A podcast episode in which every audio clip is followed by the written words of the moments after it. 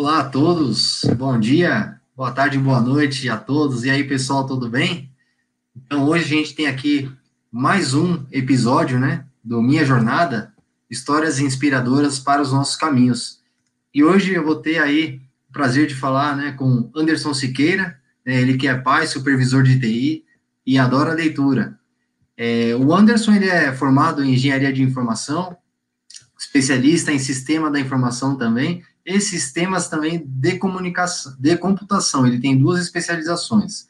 Ele é graduado em administração e conta com mais de 25 anos de experiência na área de TI, ou seja, é uma pessoa que a gente pode aprender bastante aí, né? Ele tem um longo caminho na área de TI, já passou por várias empresas, né? Vários setores da economia, e ele também já atuou na academia, né? Como professor, né? Em algumas faculdades. Então, eu vou parar os spoiler, spoilers por aqui e vamos receber então o Anderson Siqueira. Aí, Boa Anderson... noite, beleza? Tudo bem? Boa noite, tudo bom. Oi, a gente se conheceu lá no, no evento, então, Anderson, pessoalmente, né, no Big Data Experience. Bem bacana. A gente mantém. Bem um... bacana. Sim. A gente tem mantido aí o contato, né, ainda que virtual, mas eu sempre acompanho aí, então, pessoal, ele tem um canal chamado Semeando Dados, né, Semeando Dados lá no, no Instagram e também no próprio perfil dele, né, no, no LinkedIn. Eu já vou compartilhar aqui com vocês no, nos comentários, mas com certeza é uma pessoa que eu aconselho seguir, porque está sempre publicando coisa legal. É, um dos últimos conteúdos que eu vi, inclusive, foi aquele da Pix, que eu comentei aí há pouco, né, mas eu já tinha visto ontem, e conteúdo bem bacana explicando, né, como é o funcionamento do, desse novo sistema de pagamentos que a gente vai ter aí, já tem, né, já pode se cadastrar, então, o Pix. Você quer comentar alguma outra curiosidade ou falar alguma coisa sobre você que eu não tenha comentado agora, é, Anderson? É, você falou no começo aí dos 25 anos, né, de experiência, a gente está sempre aprendendo, né, sempre tem alguma coisa para aprender é, nas questões da vida e também na, na na própria área de tecnologia, como todo mundo sabe, né, evolui muito rapidamente e a gente uhum. tem que sempre buscar conhecimento, né, ter o foco para buscar esse conhecimento, porque senão é, você acaba saindo um pouco fora né, dos trilhos. Então tem que focar em alguns pontos, isso a gente deve comentar aí ao longo do nosso bate-papo, né?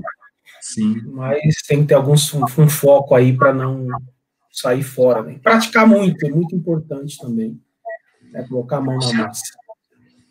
É, então aliar a prática e a teoria, né? É algo que gosto bastante de fazer também. Aqui a gente já tem um comentário aqui, Anderson, do Mauro Araújo de Souza. Então ele fala, boa noite, Anderson Guilherme, sou Mauro Araújo, é, professor da FATEC de Mauá. É, e, e o Jeff, né, grupo de estudos de filosofia da FATEC. Então ele falou que o grupo também estará aqui presente, né? Então, pessoal, sejam todos muito bem-vindos. É, e se tiverem perguntas também, podem mandar aqui, né? Se tiverem comentários, eu vou apresentando aqui durante o, a nossa conversa aqui, tá bom? Aí depois ele fala o seguinte aqui também, o Mauro. Um forte abraço enviado pelo diretor Jarbas, é, Taunai, diretor da FATEC de Mauá, que no momento não pode participar, pois está ministrando aula na FGV, é, lá em Santo André, de Santo André, né? Eu acredito que deve ser um mas, pô, então também, Mauro, para você, tá bom? abração, professor Mauro é, é uma das minhas inspirações também. Ele se conheceu recentemente, né? Ele é professor de filosofia, tem doutorado em filosofia. Então é muito legal você conversar com ele, né? Porque ele tem traz muitas reflexões e faz conexões com livros também. É um dos meus gostos de pela leitura. Ah, não, então é bem legal. legal nessa parte da filosofia, pelo que eu entendi, ele faz parte desse grupo também da, da filosofia, né? Eu apresentei um trabalho lá nesse grupo também, uhum. trabalho de mestrado. Que bacana. Até essa questão da filosofia aí, né, eu pude conhecer um pouco mais através do YouTube, é, de um canal que se chama Nova Acrópole. Não sei se você conhece, Anderson, mas Sim. é um canal incrível.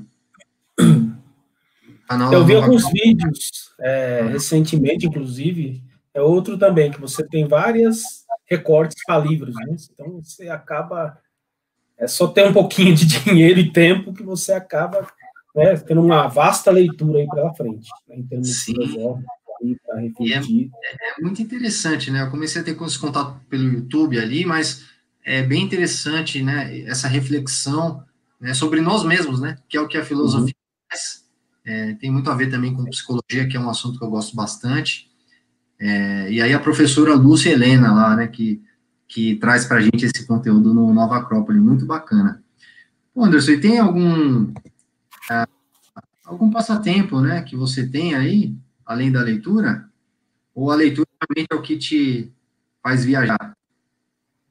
É, agora, diante da pandemia, a leitura é que está fazendo essa parte da viagem, né? Você uhum. ler e, e, se transportar para um determinado... Né, o contexto que está passando ali, às vezes uma paisagem, as pessoas, Sim. os personagens, né, o, onde eles estão contextualizados. É uma forma que eu digo, inclusive, de quem lê, além de enriquecer o, vocabulário, também né, vai ajudar na criatividade. Você começa a imaginar e sai um pouco né, dessa coisa da vida mais formal, onde às vezes você não pode falar qualquer coisa, pode ser motivo de, de deboche, etc. Né? Então a uhum. pessoa também tem que se despir dessa questão do, do medo do, do, deboche, porque é uma forma também de criatividade.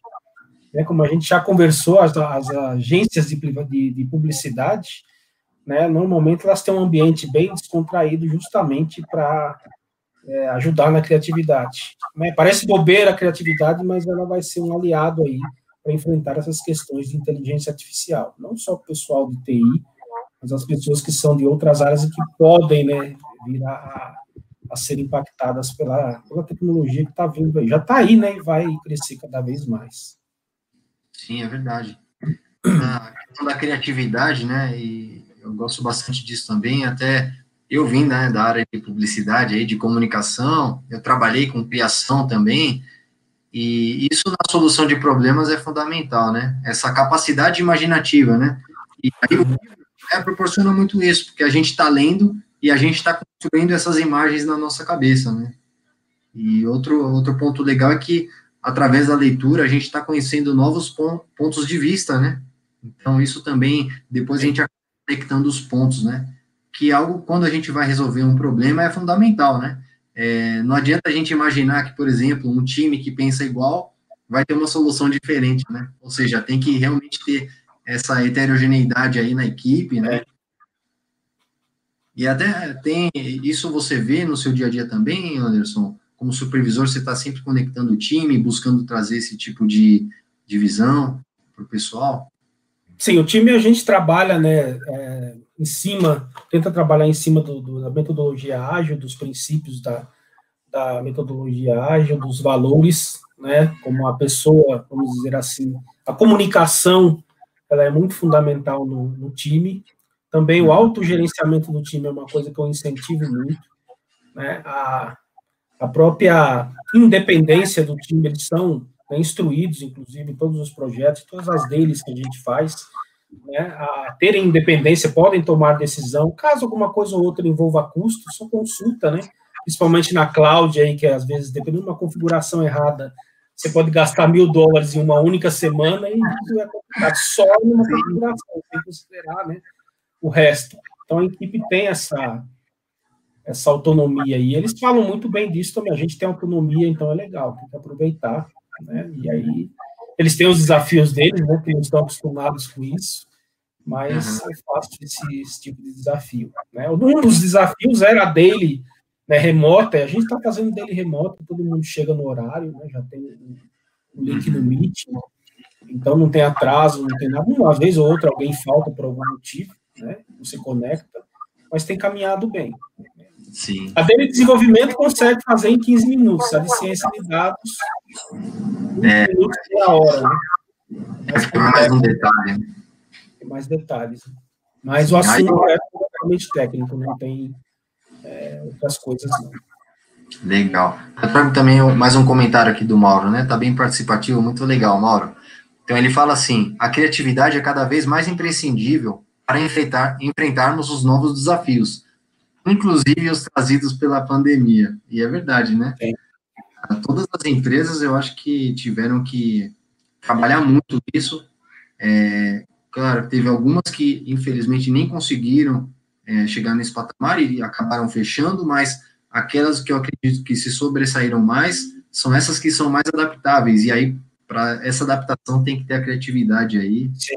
Né? Pensar um pouco fora da caixa aí. Sim. Anderson, e então eu já vou começar com aquelas frases-chave, né, que eu tenho. A primeira delas é: todo caminho começa com o primeiro passo, né, que é do Lao Tzu. Então, se você puder falar um pouco, né, da sua história, como foi o início, né, as dificuldades que você teve, é, e aí até chegar na vitória que você queria alcançar. É, se a gente começar um pouco antes da tecnologia, né, eu, fui, eu trabalhei na antiga profissão chamada Office Boy, hoje não tem mais, né, lá pelos idos de 1989. Lá, em meio a essa, essa, essa função, eu fiz um curso de Clipper na época, uma linguagem de programação que durou aí até o, os, quase o final da década de 90. Né, fiz um curso ali para tentar já entrar na área de, de computação.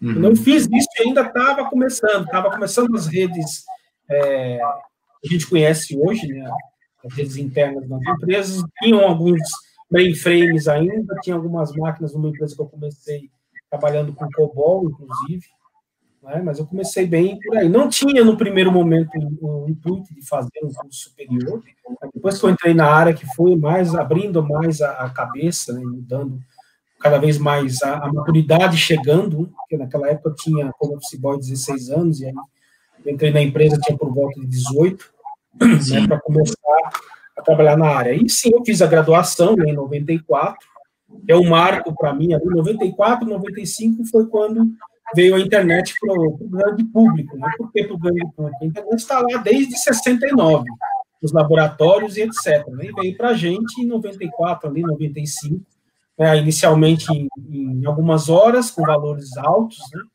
depois foram lá por mega, até chegar nos dias do que a gente tem hoje. Naquela época as páginas eram estáticas, não são como parecem hoje, né? tem um Flash aí, tem um HTML5, e CSS, etc. Naquela época não. Né? Uhum. Então as coisas evoluíram muito nesse sentido. Né? E comecei a graduação em administração de sistemas de informação nessa época. Me formei em 97. Teve dificuldades, estava trabalhando, aí perdi o emprego, negociar com a faculdade, tudo, né? não podia DP nem pensar. Financiamento estudantil não tinha, como se tem hoje, tem uma facilidade aí. Sim. Né? Software também, se a gente fizer uma comparação Naquela época não tinha, você tinha que adquirir, né, por outros meios, né, ou então muito caros. Não tem essa facilidade. Banco de dados, então, praticamente não existia literatura aqui no Brasil, só fora. Linguagem de programação também. Então, hoje você tem toda essa facilidade. Você baixa um banco de dados, praticamente todos aí do, do mercado para sua máquina, né? Oracle, SQL Server, SQL, os bancos no SQL também as linguagens de programação, como Java, que você pode baixar o Python, etc. Então, naquela época não era tão fácil assim. Né? Então, isso, hoje você... Sim, isso foi ah, na década de 90 ainda, é isso? Isso, década de 90, né? Toda e a gente... Uhum. software. A gente sequer tínhamos a Wikipedia, ou seja, era a né? Ou aquela outra lá que é o Larousse, né? Lembra? Aquela só no papel. Exato, olha só, hein? E hoje quanta facilidade a gente tem. O Mauro Barça. Sim. Você usava bastante é, a Barça a Rússia? Ia na biblioteca? Eu usava às vezes de outras pessoas, né? Não tinha acesso financeiro para. O pessoal vendia a porta, né? Principalmente a Barça. Olha só como a tecnologia né, revolucionou isso, porque hoje quem vai comprar assim, uma enciclopédia, a não ser que a pessoa é é, uma colecionadora de livros realmente e queira ter um livro físico, né? Mas assim, o Wikipedia está aí para servir a gente e é, é um site que realmente eu uso bastante, assim, até fazendo cruzamentos, né? Algo que até eu já comentei com o Anderson em outro momento, que é assim, é, por exemplo, eu acesso um, um artigo em português, mas tem em inglês o mesmo artigo. Porém, às vezes ter conteúdos diferentes ali, mais detalhes, né? é, trechos que não tem na versão em português ou em francês ou outro idioma. E aí você, olha só, tem não somente em um idioma a enciclopédia, mas em todos que estiverem lá disponíveis, né, a partir da contribuição das pessoas. Isso é muito Isso é importante. Sim. Aí o Mauro comentou aqui, ó, Anderson, você foi levado pela necessidade de entrar no campo da TI ou foi por gosto mesmo? Ou quem sabe as duas coisas juntas? Então, nesse início que você comentou da faculdade tudo, como foi isso? Você percebeu uma oportunidade ou algo que você já visualizava a questão da tecnologia ser uma grande oportunidade aí profissional? Como foi isso? Uma boa questão essa, né? Porque antes de eu, de eu entrar efetivamente em administração dos sistemas de informação, né, mesmo lá quando eu comecei a programar, é, eu tentava engenharia eletrônica. Eu tentei na FESP, em São Paulo, naquela época o vestibular, apesar de pago, o vestibular ainda tinha algumas, matemática e física ainda era escrito, né, não era múltipla escolha. É, tentei outras faculdades também, passava no vestibular, mas não passava no departamento financeiro, né, não tinha condição para pagar a mensalidade. Né, então, uhum.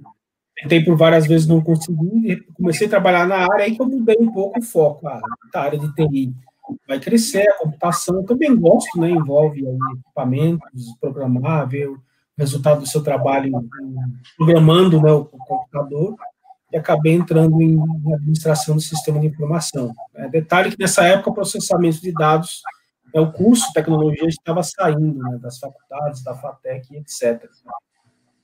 É, porque a gente já estava aí, começou realmente a TI, né? teve o processo de downsizing, aquele processo que estava centralizado ali nas empresas, começou a abrir que a TI, né, a diferença é essa, a TI, ela é mais uma área para gestão, mais aberta, descentralizada e por aí vai. Uhum. Olha só, então assim, aquele curso de Clear foi o que te ajudou a entrar na área, e aí você entrou, Sim. e aí assim começou a faculdade. Sim.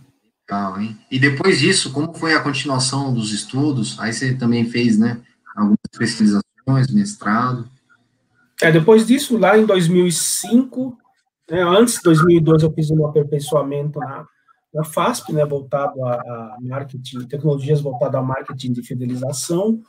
Em uhum. 2005, também a, a, especialização em sistemas de computação na Federal lá da Uberlândia, com um convênio com a Unisanta. Né, e depois, em 2011, fiz o, terminei né, sistemas de, tecnologias e sistemas de informação na Federal do ABC, 2012 o mestrado. Né, comecei o mestrado na Federal do ABC é, e terminei em 2014. Né, aí que eu tive também mais a continuidade do contato com a área de aprendizado de máquina. Né, foi que aprofundou mais. Lá em 2005 a gente já estava trabalhando ali, né, fazendo algumas coisas em Delphi, né, em, Visual C, com redes neurais artificiais. Isso também muito profundo, mas já começamos ali a trabalhar, né? A carreira neural é bem mais antiga do que isso. Uhum. E é curioso isso, né? Porque, assim, a área de ciências de ciência de dados em geral está muito em evidência já há alguns anos, né? Mas aí você comentou, né? Os conceitos é, já vêm de muito tempo, né? Lá, acho que inteligência artificial em si mesmo é 1950, alguma coisa assim, que já tinha essa ideia né, de IA. E a, gente vê a, a construção disso, porque assim, também tem, a, tem uma parte que é conceitual e a outra é técnica, né? De ter o hardware disponível, né? É, exemplo, essa questão dos serviços em nuvem, é, mesmo em 2014, não estava tão aperfeiçoada assim ainda, né? Inclusive, esses serviços de AI são mais recentes, né? Sim, bem mais recentes.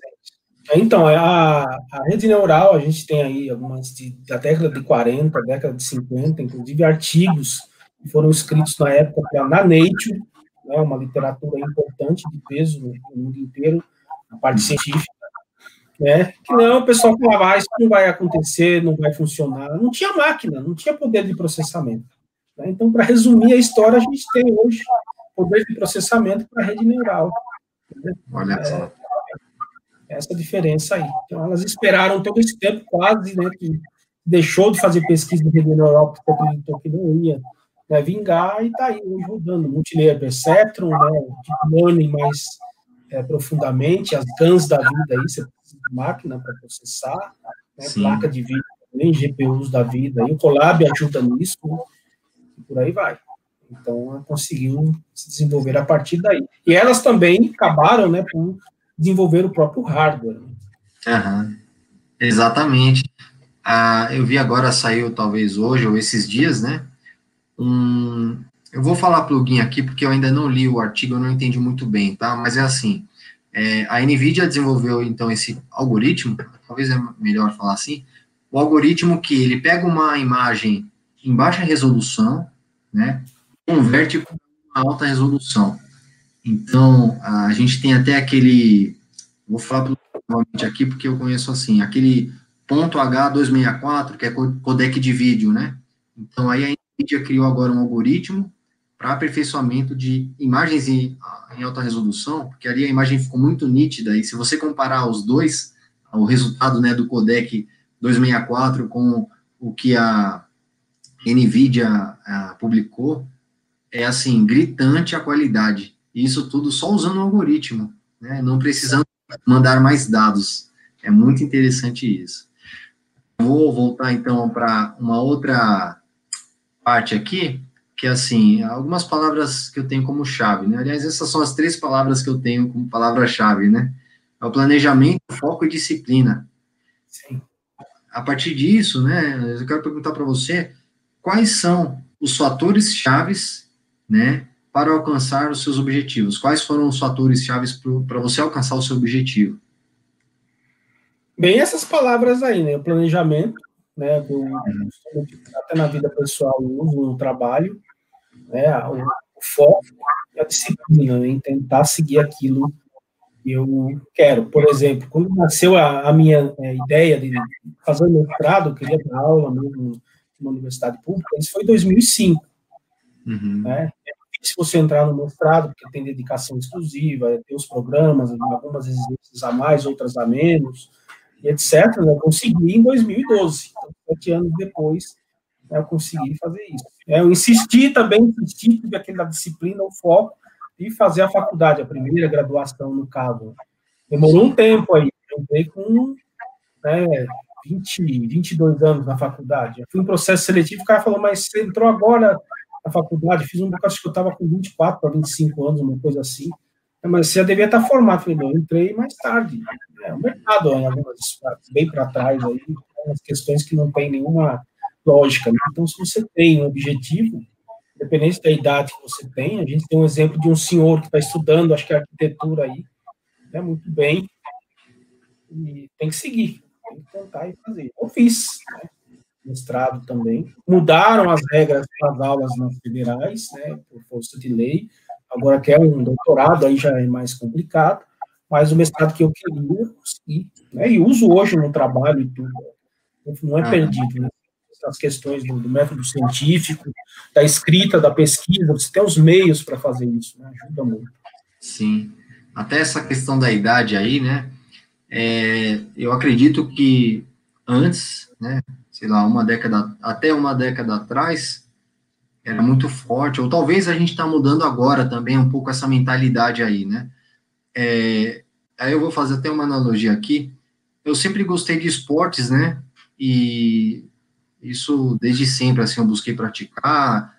Eu fiquei um pouco afastado na época da faculdade, depois eu voltei, mas assim, é, eu praticava uma arte marcial e um dos exercícios que a gente tinha que fazer era a corrida, né?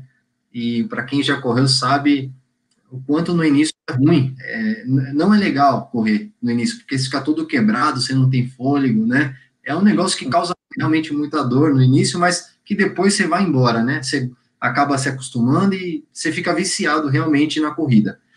Mas tinha um cara comigo, é, que treinava lá comigo, e ele tinha 49 anos na época, e o cara corria demais, né? Nossa. Então, eu via isso e eu vejo também até o, o, meu pai, que também é uma pessoa muito ativa, como um grande exemplo de que, meu, a gente não é velho, né? E essa questão de ser velho ou novo realmente vai mais da pessoa, da atitude da pessoa, porque se você está movimento, é isso que é importante. Até eu, eu compartilhei esses dias uma publicação do Abílio Diniz, que ele já está com 80 e poucos anos, e um pensamento que eu achei muito interessante, né, que ele teve, e que fez ele se preparar para chegar nesses 80 anos, e ele pensou isso quando ele tinha uns 20. Foi o seguinte: ele pensou, como eu quero subir uma escada quando eu tiver 80 anos? Olha só que interessante esse pensamento, e diz muito, porque realmente a gente vai adquirindo né, mais idade e a gente tem um corpo que, vamos dizer assim, vai se limitando. Porém, limite a gente pode ir postergando, né, conforme a gente está em movimento. Né? Então, é interessante isso. E aí a gente vê no campo profissional, às vezes a gente vê, né, profissionais que falam essa questão da idade que, infelizmente, sofrem certo preconceito porque tem uma idade e as empresas querem uma pessoa com 20 anos de idade com 30 de experiência, né? Isso é, é realmente muito ruim de ver, mas eu espero muito que isso tenha mudado, esteja mudando, porque tem pessoas incríveis com qualquer idade. Né? Não é a idade que vai fazer a, essa diferenciação aí. É, realmente é a capacidade da pessoa entregar né, projetos. Sem dúvida. E a questão da longevidade, né, vai chegar um momento, eu acredito que isso já vem acontecendo, dessas gerações, né, como gostam de separar às vezes por aí, é, vão trabalhar juntas, vai trabalhar o cara de 20 anos com o cara de 60, de 70, de 80 anos aí, visões diferentes, um tem que aprender com o outro e tocar o barco. Exatamente, aí envolve isso, né, que a gente estava falando, da heterogeneidade, tem que ter. Tem, tem que ter. Cada um viveu um, uma etapa de vida já, em épocas distintas e podem somar juntos. Vou trazer aqui a pergunta do Mauro, ó. Tem duas perguntas que ele colocou aqui que é, a gente não viu ainda. Então, uma ele falou do COBOL aqui, deixa eu ver aqui, ó. Ele é, falou, acho do Clipper, né? A gente está falando daquela questão do desenvolvimento das tecnologias. Ele falou o seguinte: é, eu me lembro, o Mauro falou, eu me lembro que um primo meu nessa época fez COBOL. Acho que é isso. É isso mesmo, Mauro. Existe essa tecnologia muito utilizada por bancos, principalmente. E aí ele falou que ainda hoje ele ouve falar disso, né? Dessa linguagem. Então, assim, houve uma evolução nesse sentido e como foi? Eu acredito que ele está falando do próprio COBOL, tá? Sim. E aí, pelo que eu já vi na experiência que eu tive, com outros profissionais que, inclusive, eram programadores COBOL, é, eles dizem que a, a, própria linguagem COBOL veio sofrendo também alterações, veio acompanhando com certas melhorias. Tá? Eu não sei aprofundar essa, essa, esse detalhamento aí, eu não sei detalhar essa explicação aí, Mauro, mas o que eu sei é isso, que mesmo o COBOL, que é uma linguagem muito antiga, dos anos 60 provavelmente, ela continuou aperfeiçoando também. Não sei, aí o Anderson pode talvez complementar também. Sim, o COBOL ainda existe hoje, principalmente em instituições financeiras, né, nos bancos, está ativo. É, é, eu trabalhei no Safra, se não me engano, em 2002. Eles tinham acabado de comprar um mainframe, claro que muito mais sofisticado do que a gente pensar lá naqueles caras lá que ocupavam né, andares e andares das empresas, né, trabalhar com COBOL. Primeiro, a segurança do COBOL, né, segundo falam, se já não mudou alguma coisa, eu vi isso recentemente, COBOL é muito rápido para fazer cálculos, nenhuma dessas linguagens que estão aí no mercado tem essa velocidade, principalmente em ponto de, de precisão, né, fazer esses cálculos dessa forma para o mercado. Então, e os profissionais estão aí. Tem lançamento, inclusive, né? Tem livros recentes que você consegue encontrar no mercado né, de COBOL para quem quer aprender a, a, linguagem COBOL. Foi o que a gente comentou aí uma, uma vez, né? Quando você vê uma variável, letras maiúsculas, todas elas, né? Ah, sim. Underline, letra maiúscula, você pode ver, é o cara de COBOL, você pode ir atrás que ele está acostumado com isso. Né? Ao contrário do, do, do, do, do PEP8, né, lá do Python, que você faz isso, toca em tudo com letra minúscula, né, separados por underline, por exemplo. Mas o COBOL tá firme e forte aí, né, e normalmente é assim, se você começou a trabalhar numa linguagem, por exemplo, orientada a objeto, né, eu acho que vai ter uma dificuldade para você fazer o processo inverso, trabalhar com o estruturado do COBOL, porque ele é bem tipificado, ele tem uma, uma exigência em termos de programação, começar ali nas colunas corretamente, tudo, né? Mas fora isso, é uma, uma linguagem bem interessante e ainda tem mercado aí. Legal, é verdade, ele é posicional, né? Depende lá da coluna que está ativa, né? É engraçado isso. Mas aí o Python tem um pouco, tem um resquício disso quando a gente faz o alinhamento ali do for, por exemplo, né? Que a gente tem que ter uma indentação ali correta, né? Sim. Legal. E aí, ó, a, a, outra pergunta dele, Anderson, aí diretamente é para você. Anderson, gostaria de saber do seu envolvimento é, com a nanotecnologia, nessa parte de redes neurais. Você chegou a ver alguma coisa sobre nanotecnologia é, aliado às redes neurais, Anderson? Não, vi só que eu consegui assistir palestras e etc, né?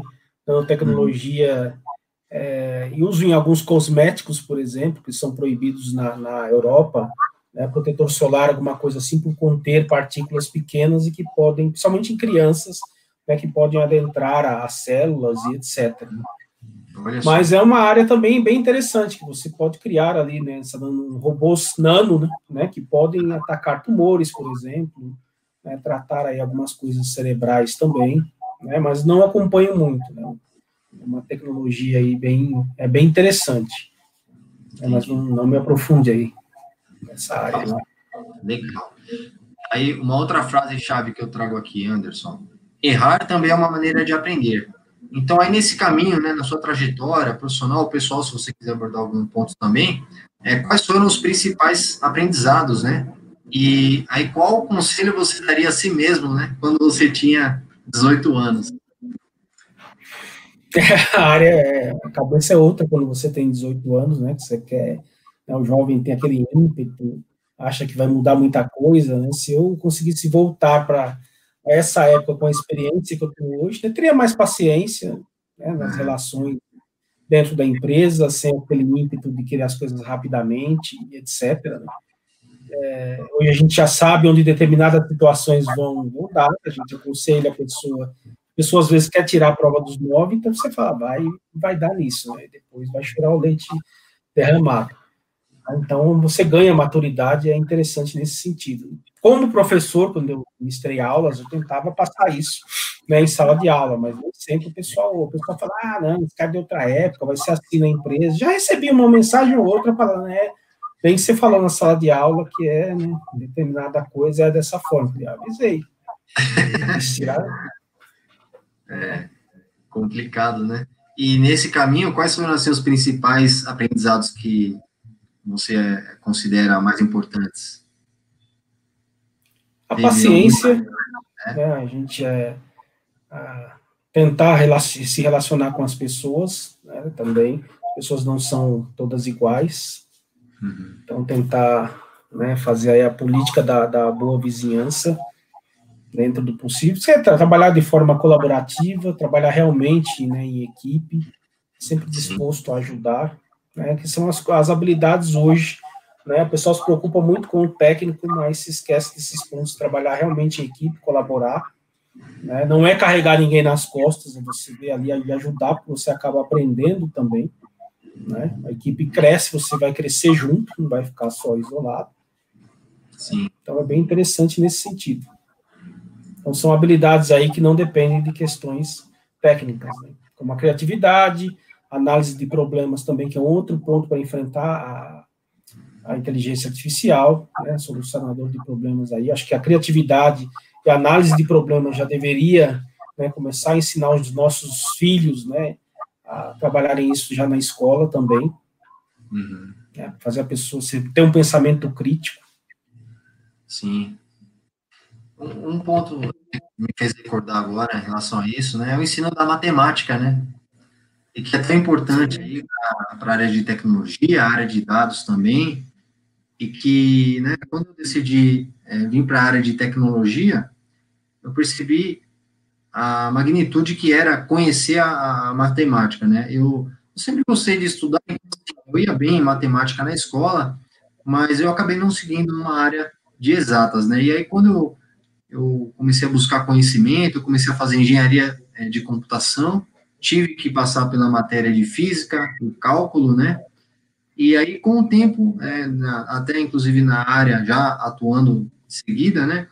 Eu pude começar a fazer links, né? Que isso, é, infelizmente, assim, eu não tive né, essa referência quando é, eu era mais novo. Né? Eu acho que isso é uma coisa interessante para a gente passar para os alunos aí quando é, estão ainda no ensino médio, no fundamental, né?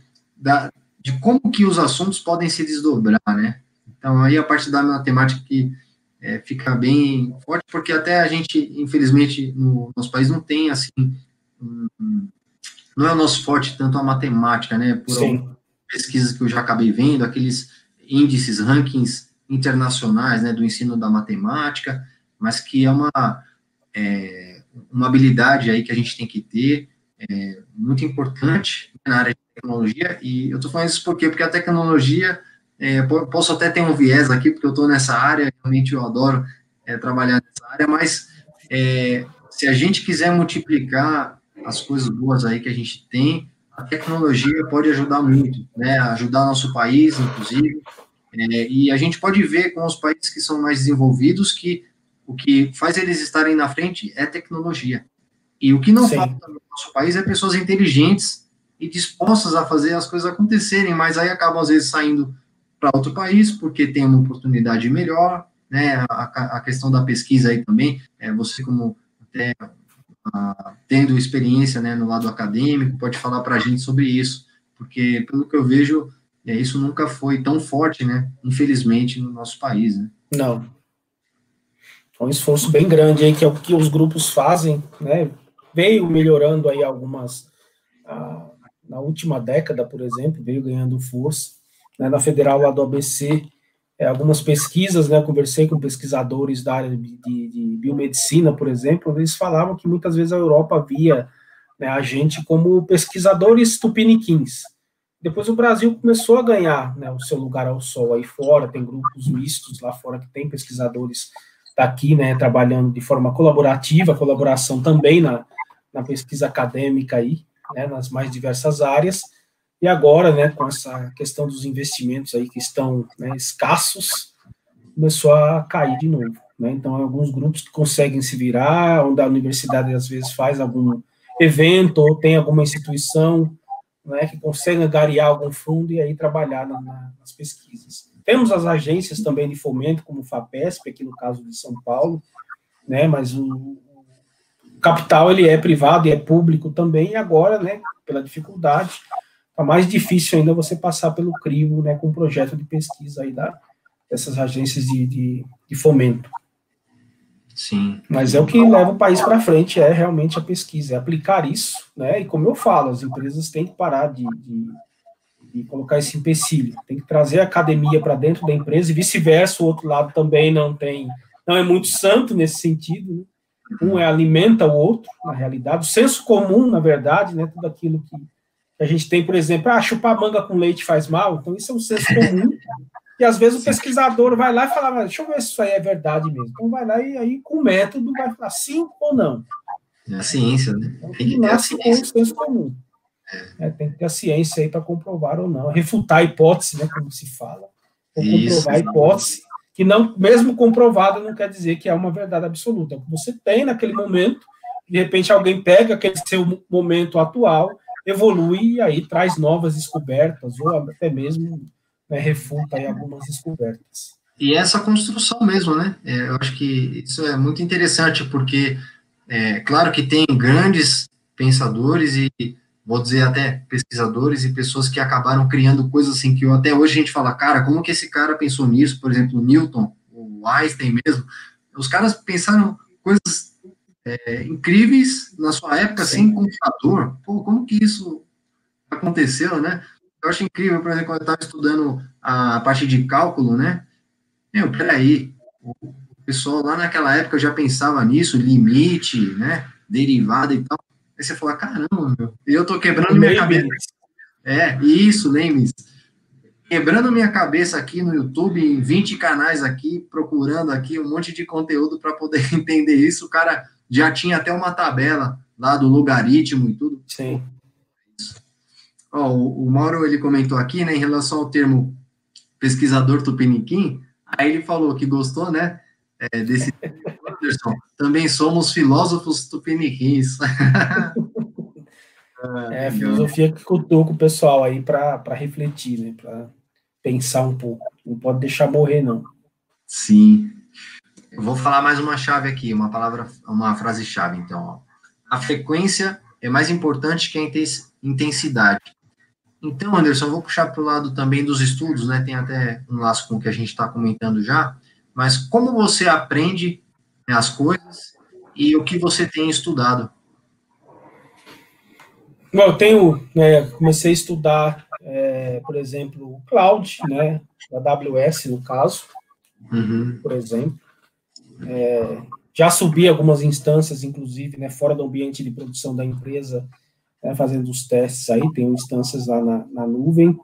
Né, também, para me atualizar, eu estudei o Jenkins, né, mas normalmente é assim, eu pego o, que eu quero estudar e vou até o fim. Né? Ah, então estou vendo um vídeo que vai durar 10 minutos.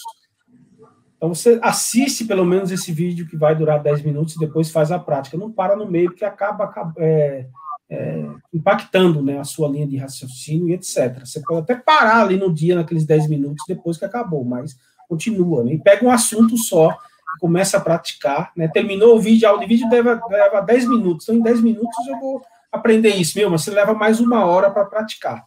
Bota isso daí, uhum. tenta esgotar, fazer questões, e aí você vai aprendendo também, é um pouquinho, não dá para abraçar tudo, não, senão você faz um cinco certificados em uma semana, depois na segunda-feira você não lembra mais nada.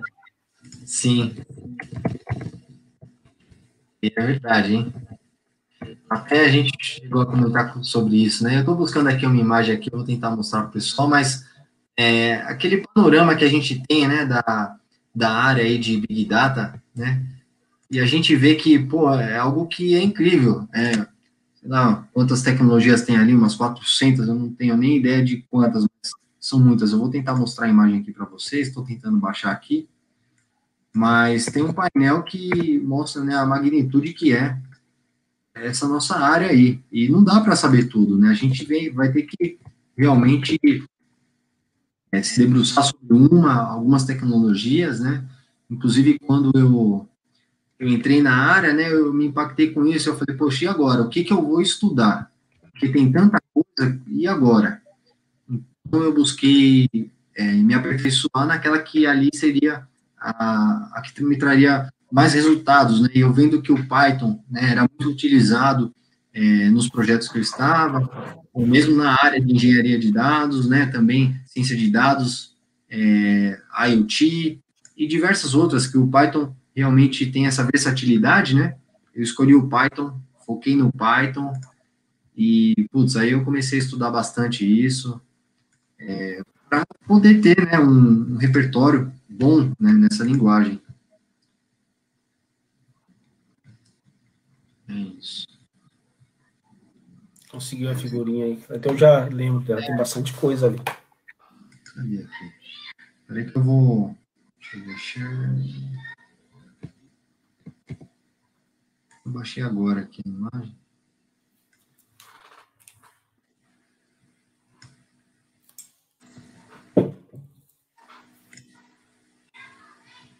a gente tem uma avalanche de, de conteúdos aí disponíveis, às vezes também, algo é que a gente comentou já, né, é, é difícil a gente é, também conseguir uma referência, né, às vezes é, é complicado isso, saber se aquele conteúdo procede, como funciona. Sim. Aqui, ó, fotos. Não sei se está aparecendo aí já. Ah, já está, né? Então, olha aí, pessoal. Esse aqui é o panorama, né, das tecnologias aí de Big Data. E esse ainda é o...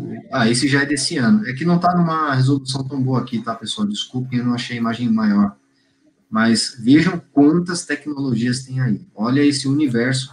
E isso a gente está falando só da, da parte de é, engenharia de dados, Big Data, né, em geral, é, ciência de dados, tá? É, isso envolve também ferramentas de governança de dados, né, cloud também. Mas vejam o universo que é isso, né? É muita, muita coisa. Coisa demais. Beleza. Voltando aqui, então, perguntar é, o Anderson também, né? Então, assim, o mais alto grau de sofisticação é a simplicidade. E aí, o, quem, né, a atribuição dessa frase é do Leonardo da Vinci, né? Então, para simplificar o seu dia a dia, Anderson, quais tecnologias você utiliza? Dia a dia, é, uso o Trello, né? Trabalhar ali, implementar o Kanban no dia a dia. Isso para fazer os projetos que eu trabalho atualmente. Né, as dailies todas a gente deixa registrada, inclusive no, no, cartão no Trello também, todo mundo pode acompanhar, todo mundo pode revisar, então a equipe normalmente acompanha, às vezes se um faltou, ele vai lá e dá uma olhada né, fica um diário de bordo ali para ele acompanhar, né, então isso é uma forma de você trabalhar de forma colaborativa, por exemplo, né, uhum. então ajuda muito no, no, dia a dia, é uma ferramenta que eu costumo utilizar aí no dia a dia. né? principalmente agora na, na, questão da pandemia. Né? Então, todo mundo remotamente, mas todo mundo consegue trabalhar de forma colaborativa. Sim. Você usa o Trello também é, para você mesmo, é, para organizar suas coisas pessoais? Sim, também. Às vezes estudos também. Coisas da casa, manutenção e etc. Fica ali no, no Trello também. Mais simples, né? Tudo à mão. Tem inclusive o app, né? Na, o app, né? Na, no celular, né? Android. Sim. Compartilhando até aqui com o pessoal o link do Trello, para quem não conhece ainda, ó, pessoal, esse link aí, ó, essa ferramenta.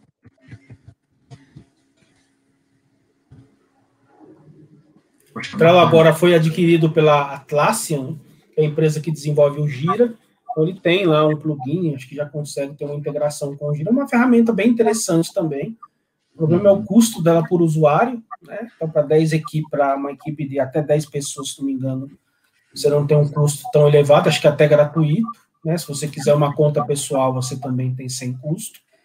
Mas depois acaba com o volume de, de, de, de membros na equipe acaba ficando caro. Mas é uma ferramenta que dá para centralizar também muita coisa.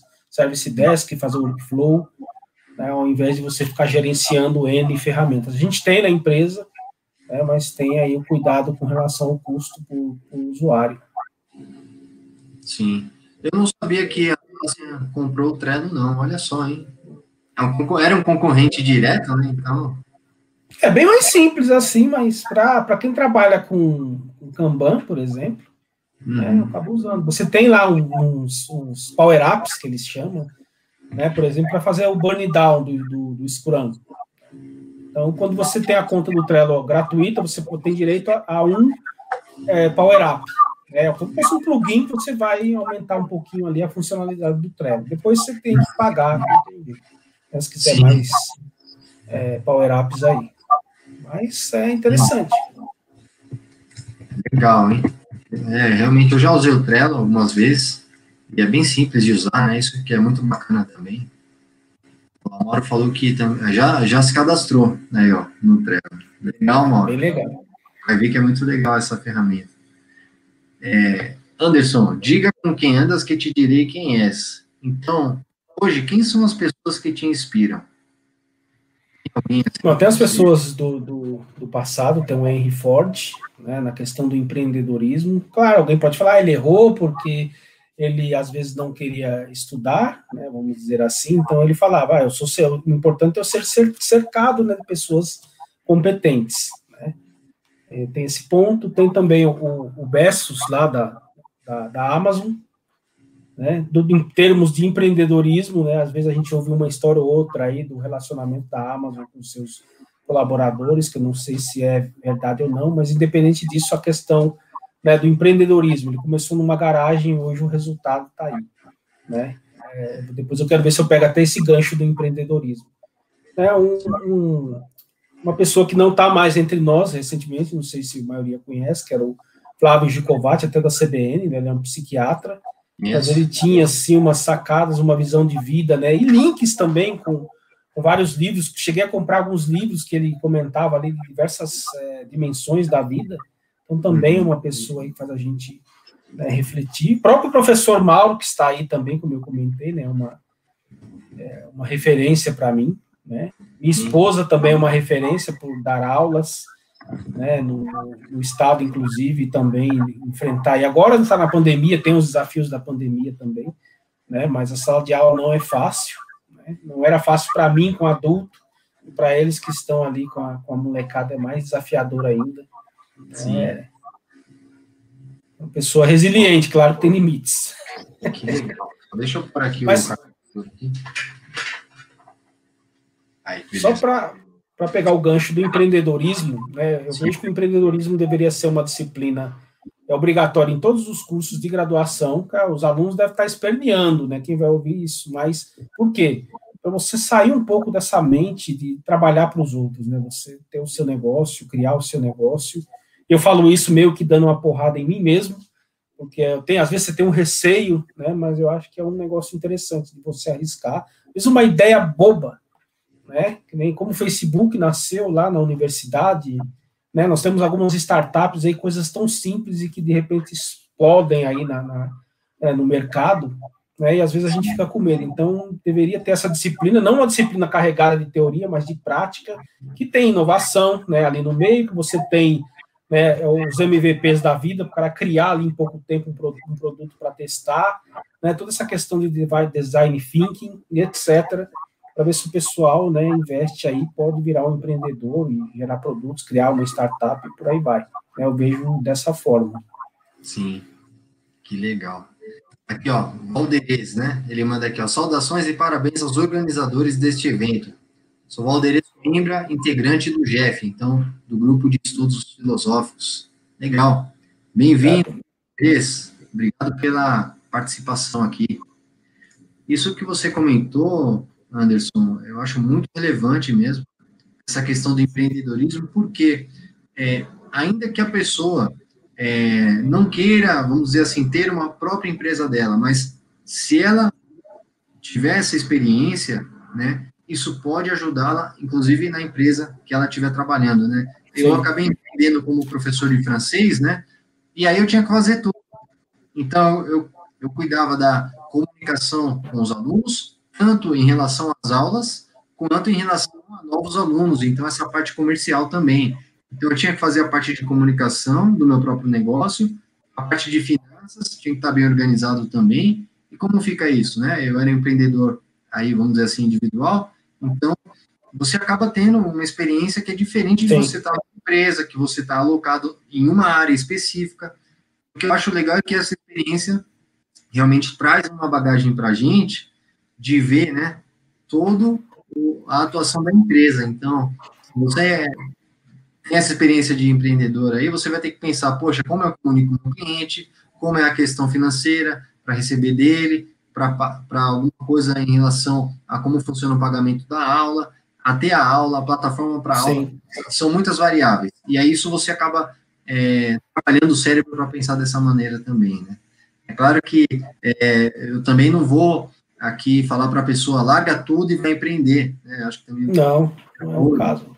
Não é assim, né? É claro, é algo que é pensado, é você se planejar para empreender, ou, claro, também por uma, é, às vezes, é, necessidade, que muita gente às vezes perde o emprego, se vê buscando oportunidades em outras empresas e não consegue, mas podem tentar essa, essa maneira, eu espero que sejam bem-sucedidas, mas qualquer que seja aí o caminho do empreendedorismo, eu acredito que seja muito válido a experiência.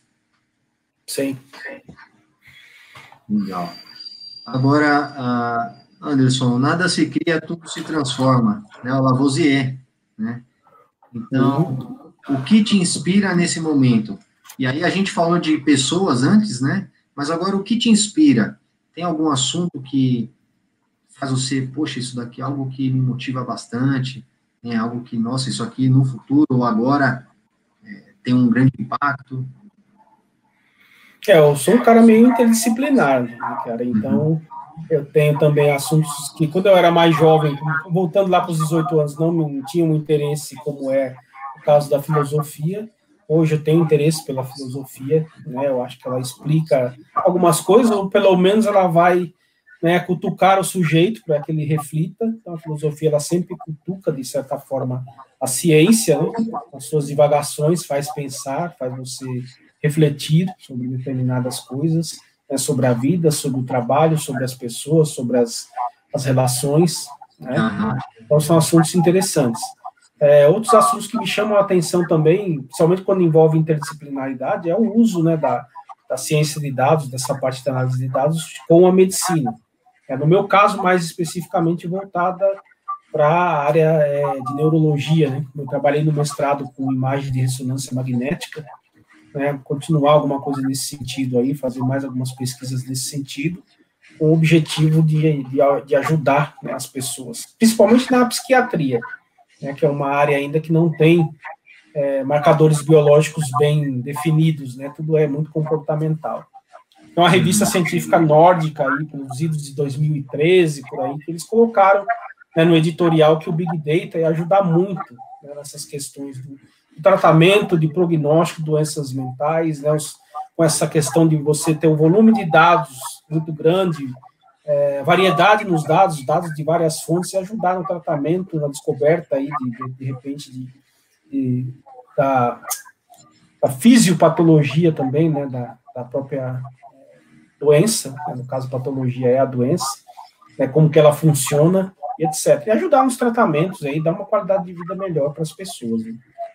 Então, são assuntos aí que sempre me, me chamam a atenção. Nada está isolado, né? Se você olhar lá o livro do Ludwig von Bertalanff, é a Teoria Geral dos Sistemas, né, ele fala dessa questão que tudo é, tem os sistemas e tem os subsistemas né, que formam um todo aí. Se essa uma das partes vai mal, um subsistema vai mal, afeta o outro. Isso leva a gente para a visão sistêmica. Ah, a visão sistêmica não serve para nada. Vai, leva isso para dentro da empresa. Você vai começar a pensar que, que um update sem um erro, o que, que ele vai fazer na visão sistêmica? É verdade. Isso. Não, então, existe uma conexão, né? Até a questão da natureza, que é, tem tudo a ver com a frase do Lavoisier: nada se cria, tudo se transforma, né? Que aqui é, a gente traz para esse momento de inspiração aí, mas é, a natureza é isso, né? Tudo conectado. Então, se a gente fizer algo e infelizmente é, algo errado, vai impactar futuras gerações, por exemplo, né? A gente tem tido aí, eu acho que principalmente a partir dos anos 2000, a questão da sustentabilidade, né, que foi muito uma bandeira, e aí isso perpetua até hoje, né? E aí a gente realmente tem que tomar atenção, porque a gente só tem esse planeta, né? Por enquanto, né? Até o Elon Musk está já buscando lá colonizar Marte, mas é bom a gente cuidar daquilo que a gente já tem, né? É algo que eu sempre fico refletindo sobre isso. E Sim. vamos lá, aqui, ó. O, o Mauro comentou, então, Anderson, estou lendo Sapiens, uma breve história da humanidade, que ganhei de você. É muito bom esse best-seller internacional de Yuval Noah, né, o Harari. Ele, é, eu, na verdade, eu ouvi esse, esse áudio, eu li, ouvi o audiobook, né? É muito legal mesmo. Né, ver toda essa trilha que a gente passou e tudo mais, né? Sim, é o homem sapiens, né? Que na verdade é o homem é, sábio.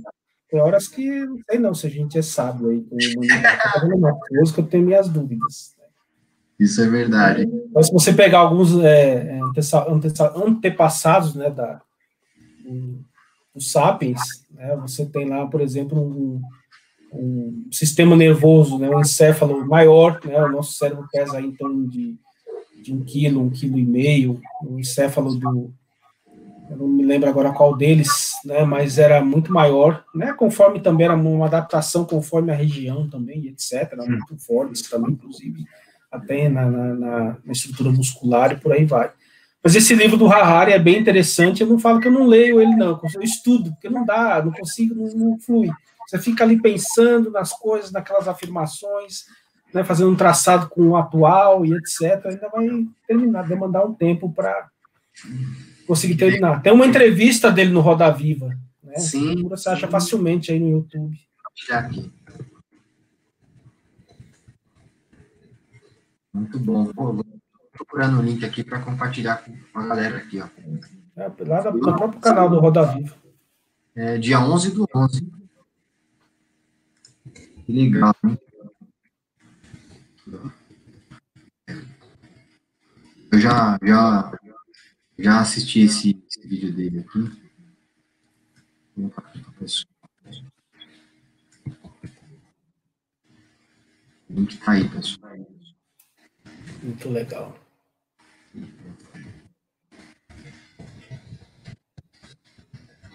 E Silval. Um cara bom para você também refletir é o Leonardo Boff. Ele tem uma entrevista já mais antiga também, não, não, aparece tanto né, no Roda Viva, mas faz refletir. Ele é um teólogo, né, mas é, tem umas reflexões bem interessantes aí, principalmente para o momento. Né? Legal. A gente já está chegando aqui no final aqui do meu script, viu, Anderson? Nossa, cara, passou rápido. É, rápido. já estamos aí a 59 minutos de bate-papo. Antes de trazer essa última parte aqui, mas é claro que isso também não é um limite aí para o bate-papo, aí a gente vai falar sobre isso ainda, mas ó, o Mauro trouxe aqui uma informação que eu não conhecia. Ele disse o seguinte: o Heráclito já dizia no século V, né, antes de Cristo, ou lá, século V antes de Cristo, que tudo se transforma.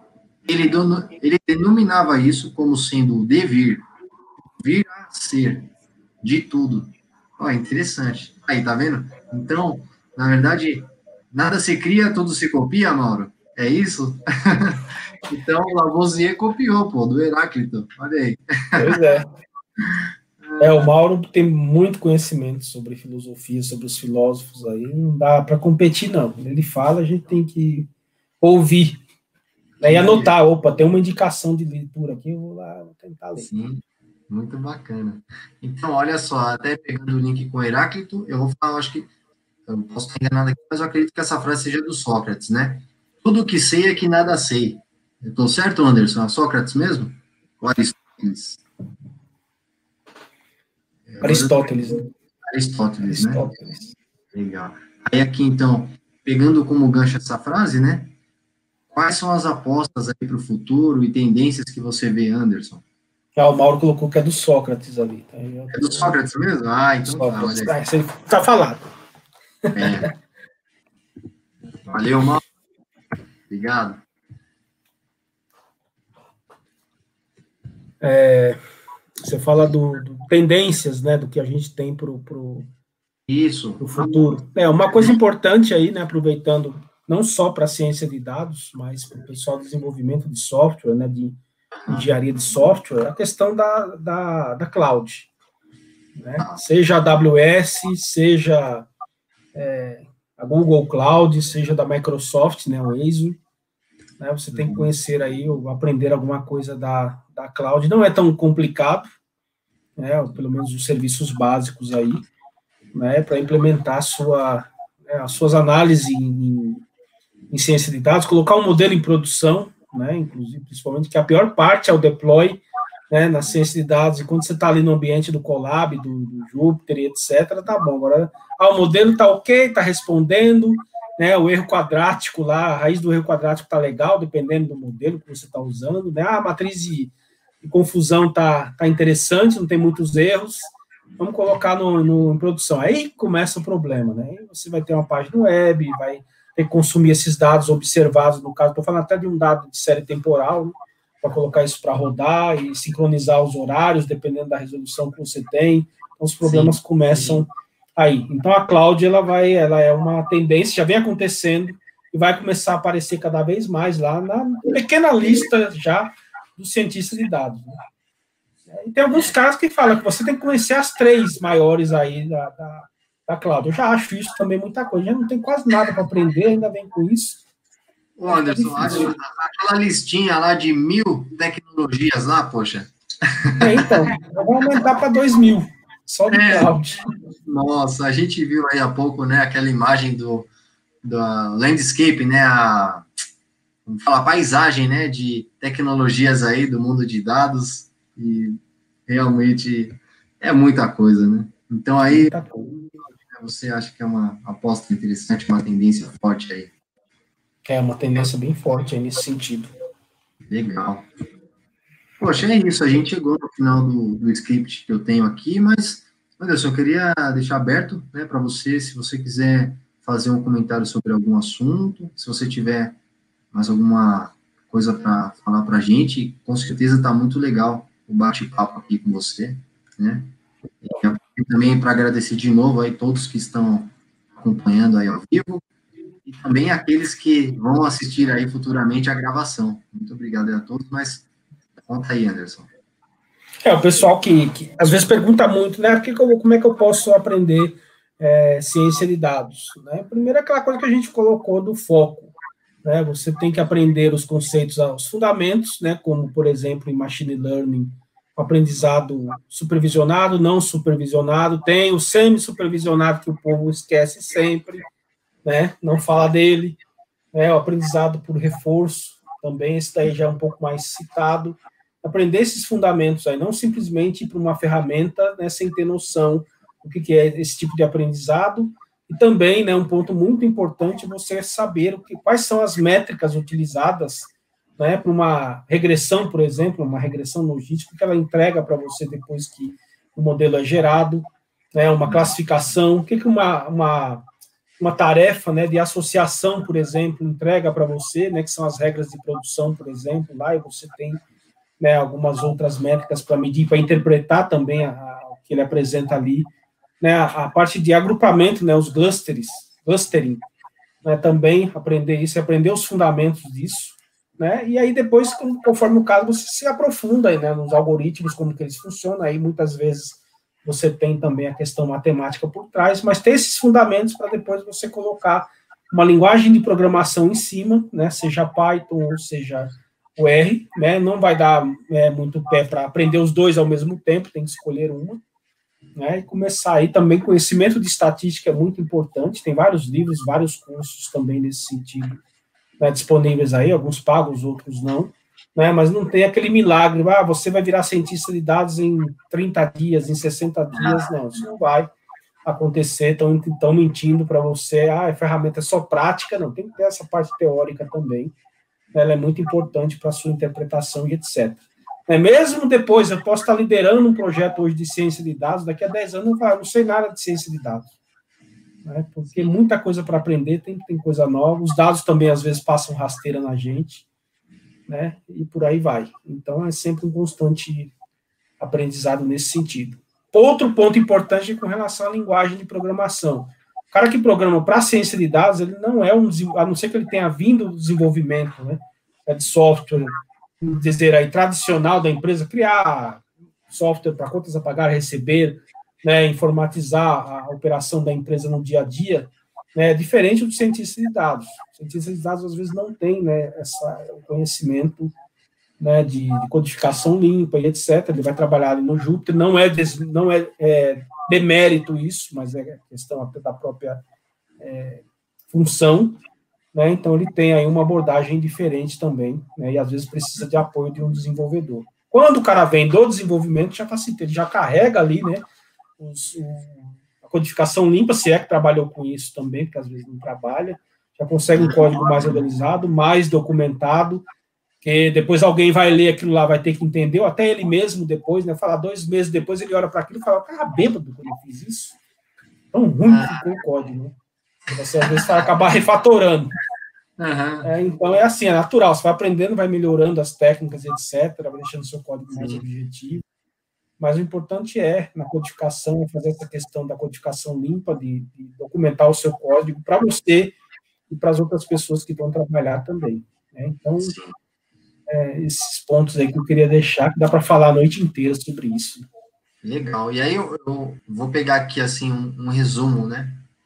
O que você disse então é pegar tanto a parte teórica e juntar com a prática, né? Porque tem essa parte conceitual aí, pessoal, olha só, né, da ciência de dados, que é o embasamento estatístico, o embasamento dos conceitos que giram em torno dos algoritmos de inteligência artificial, de ciência de dados, e aí, ó, juntar com a parte tecnológica, prática, de implementar é, esses algoritmos de uma maneira também que seja boa, né? Porque, é, lembrando que a gente não trabalha sozinho, então você não tem que escrever é, aquele código de uma maneira que só você entenda, você tem que seguir certos padrões, né? Então, que é o Clean Code, até que o, que o Anderson citou. Muito legal. É, realmente, essa de tecnologia faz diferença, né? E isso também é, todo esse conceito, né, com o tempo, né? E aí eu vou até fazer um link aqui, Anderson, olha só a frase que o Mauro mandou para a gente aqui, ó, o comentário dele, ó. É, tinha uma coleção que dizia aprender sobre um filósofo em 90 minutos. Aí ele fala que indaga, né? Como pode, indignado aqui, que é verdade, né? É, nada é da, da, de uma hora para outra, né? Não existe fórmula mágica, né, Anderson? Não. Não tem, você tem que ter um esforço aí, não é fácil, não é sem, sem dificuldade, sem se esforçar e etc. Por outro lado, a gente tem facilidades, né? Vou voltar lá na minha época. Na minha época não tinha Git. O cara hoje ele tem o Git, ele pode fazer o portfólio dele. Ele tem a linguagem de programação que ele baixa e sai fazendo. Na minha época, ou eu comprava ou eu trabalhava na empresa. Às vezes não tinha acesso, era paga, e muito bem paga, inclusive. Né? A gente teve reserva de mercado aí na década de 90, por exemplo, então os, os produtos eram muito complicados. Quando chegava aqui, chegava em dólar, o computador era vendido em dólar, você contava hoje, amanhã já era outra coisa. É muito complicada a situação. Então, hoje tem, um outro, de um outro lado, a facilidade também. Só tem que aproveitar isso. Ah, eu não tenho experiência. Coloca seu projeto no Git, documenta, falava isso para os alunos, documenta o seu projeto. Né? No caso do pessoal de desenvolvimento, cria lá os seus casos de uso, coloca esse cara lá, cria as suas classes, né? pega um problema ali, resolve né, esse problema, você fala, eu resolvi desta forma. O cara vai lá, ele vai analisar se você fez ali dentro. Às vezes você consegue pelo menos a entrevista, no mínimo, né? O resto é contigo de você chegar lá fazer. Então tem esse outro lado que marcou um pouco essa questão, ah, eu não tenho experiência em carteira. Né? Só não coloque é, plágio no, no, no kit. Ah, não, aí. É. Eu, até eu tenho bronca nesse negócio. Mas vai lá, faz. Mostra que você teve dificuldade, qual, como você superou essas dificuldades, isso daí é um bom é, recrutador, é bom. O cara sabe resolver problema, é persistente, se encontrar um desafio, vai correr atrás. Então, essa é a, é a análise que tem que ser feita. Né? Então, tem, por outro lado, tem algumas facilidades aí. Sim. Aliás, essa questão de resolver desafios, né?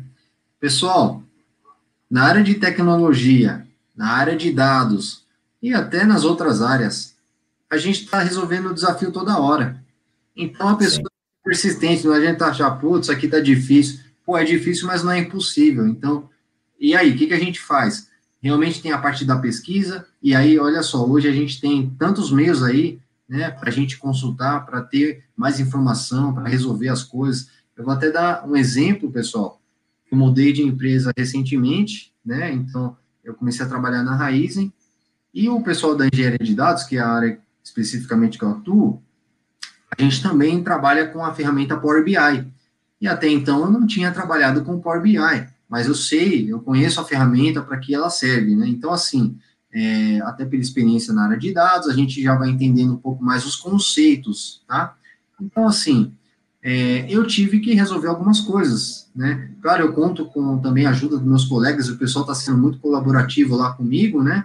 Mas fui pesquisando algumas coisinhas para conseguir entregar aquilo que me pediram, né? E aí, a maneira que eu busquei isso, a maneira da lógica, né? que a gente vai desenvolvendo, isso é no dia a dia, pessoal, a gente vai desenvolvendo com exercícios aí é, de programação, no nosso dia a dia de trabalho, mas a gente tem uma maneira de pensar, né? Então, por exemplo, é, uma fonte que é fundamental para mim, assim, eu acho que para todo mundo, é a documentação da ferramenta, né? Então, é, eu fiz uma pesquisa sobre o que eu queria fazer. Primeiro eu jogo uma frase, né, uma pergunta aí para o Google e tento buscar ali algumas palavras-chave que podem me ajudar a achar é, a melhor maneira de eu encontrar uma solução. E aí eu acabei encontrando justamente a, a fórmula lá na documentação do Power BI, que é a fórmula que eu precisava. Era uma coisa até simples, que era uma formatação de números, mas, é, ou seja, a questão da pesquisa, né, da lógica que a gente tem de resolver um problema, e também a, a, parte aí do idioma, né, Anderson? A gente não chegou Sim. ainda, mais pessoal, é, assim, ah, mas a gente aqui no Brasil, nós falamos português, somos 220 milhões de pessoas, né, e a gente não tem um contato tão forte com o inglês aí no nosso dia a dia, na questão de praticar o idioma, mas assim, pessoal, o inglês é o idioma universal. Então, se você sabe inglês, você pode ir praticamente qualquer país do mundo, você vai conseguir se comunicar, né? Mesmo que a outra pessoa não fale inglês, mas é, algumas palavras-chave ela vai saber, porque tudo envolve inglês. Então, uma tecnologia lançada, ela vai ser lançada em inglês porque o pessoal quer lançar e alcançar o máximo de pessoas. Então, a documentação lá eu acabei encontrando em inglês, consegui ler ali o que eu precisava, achei a informação e utilizei no meu projeto. E isso eu posso dizer que já aconteceu muitas e muitas vezes aí durante esse percurso, né?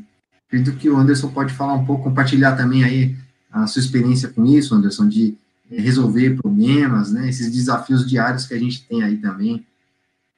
Sim, principalmente no mestrado, né? Você, quando vai fazer pesquisa, todos os artigos, boa parte deles, de relevância principalmente, são em inglês. Né?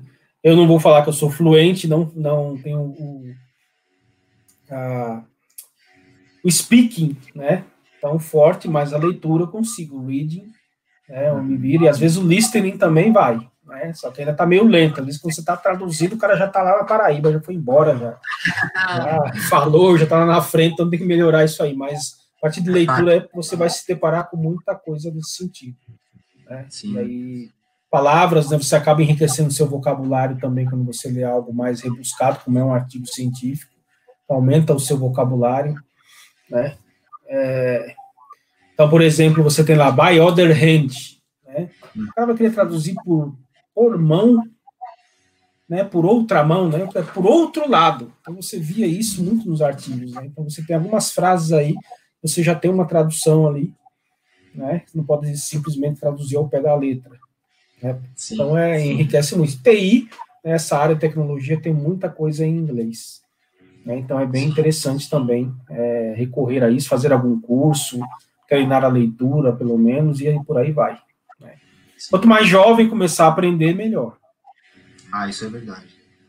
E aí, pessoal, aqui também um, algo que eu faço no meu dia a dia, já compartilhei isso com o Anderson também, assim, infelizmente a gente não tem a oportunidade de estar tá falando inglês é, todos os dias com alguém, praticando aí, quando a gente vai comprar um pão ou qualquer coisa desse tipo. É, porém, né, o que eu tenho feito é, claro, a parte da leitura a gente pratica bastante aí, até pelo com as tecnologias, né? Você pode colocar o seu celular em inglês e também ouvir músicas, né? É, no meu caso, eu não ouço tantas músicas assim em inglês, mas a maneira que eu aprendo idiomas é justamente assim.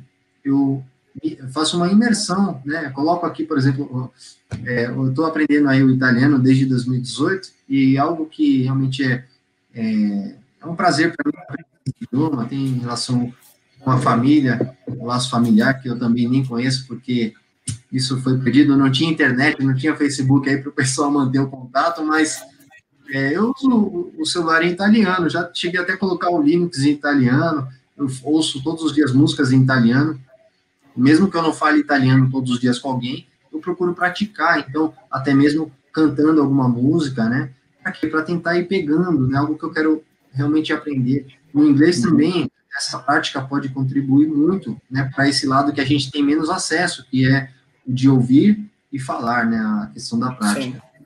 E a leitura aí é muito fácil, é fácil assim, entre aspas, né? Para a gente ter contato, porque, poxa, o celular às vezes vem em inglês, né? O, o, a própria interface, jogos. Nossa, quanta gente já falou que aprendeu né, inglês jogando, isso é bem interessante. Jogando. Vem por aí. Séries é. também, né? Tirar, deixar no, no áudio original do inglês, de repente tirar a legenda também. Sim. É Tentar encarar. E aí, ó, por exemplo, até quando eu estava lá em 2017, ainda né, buscando essa transição de carreira, Anderson, é, um colega meu falou o seguinte: pô, um monte de indiano já salvou o meu trabalho né? Porque eu estava descobrindo aí nos sites aí tinha aquele o Stack Overflow, né? E depois uhum. atuando na área eu entendi o porquê, né? Aí eu comecei a fazer pesquisa também para resolver as coisas e eu entendi, é porque os indianos estão ali direto, né? Contribuindo na comunidade lá do Stack Overflow, falando inglês, né? Então, olha só, a gente se conecta com pessoas do outro lado do mundo, é, usando o idioma aí universal, que é o, o inglês, né? Sim. Poxa, é interessante demais isso, né? O mundo está muito próximo, assim. Sim. Abre, né, horizontes aí. Você tem acesso a palestras, a tecnologias que muitas vezes saem, né, são comentadas e evoluídas lá fora até chegar aqui. É bem interessante. Por exemplo, o livro do Ralph Kimball, né, aproveitando aí o, Sim, pode falar. Uma conexão com a, com a tecnologia, o pessoal de BI. O pessoal de BI, às vezes, não quer nem saber de SQL, é outro ponto importante né, e a parte de modelagem dimensional também, né, multidimensional. Né, então, esse livro ele é uma base para quem quer trabalhar com BI, né, do Ralph. Kimball, da Warehouse Toolkit. Se não me engano, esse livro não saiu, a segunda edição não saiu em português, né, então é em inglês, já tem aí uns bons anos, mas ele é a base. Eu já vi um anúncio, depois eu vou te mandar. No anúncio pra, pra da empresa, ela colocou lá, o modelagem Ralph Kimball.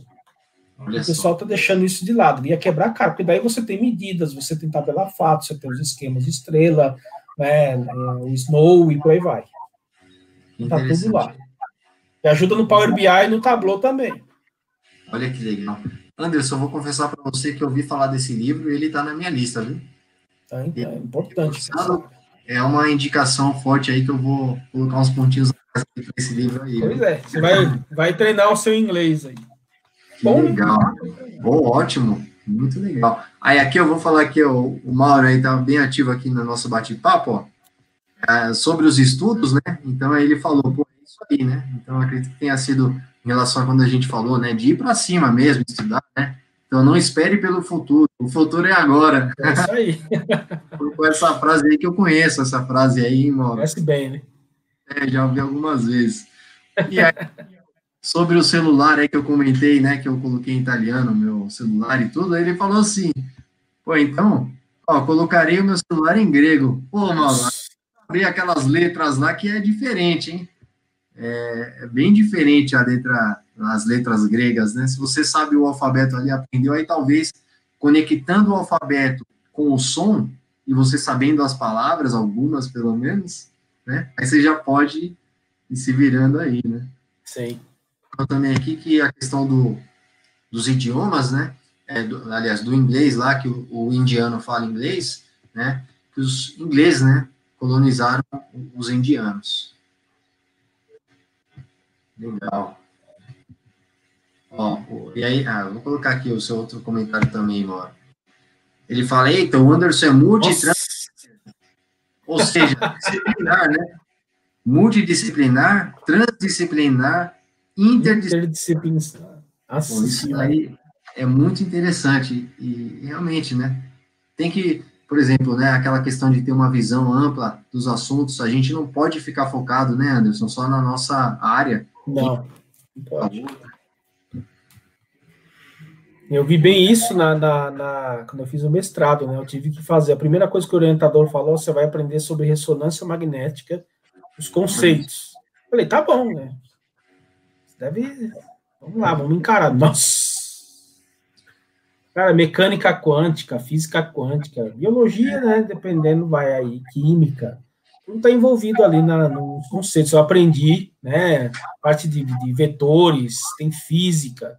Consegui aprender, escrevi, inclusive, falo até hoje da ressonância, dos princípios, como que ela funciona, né?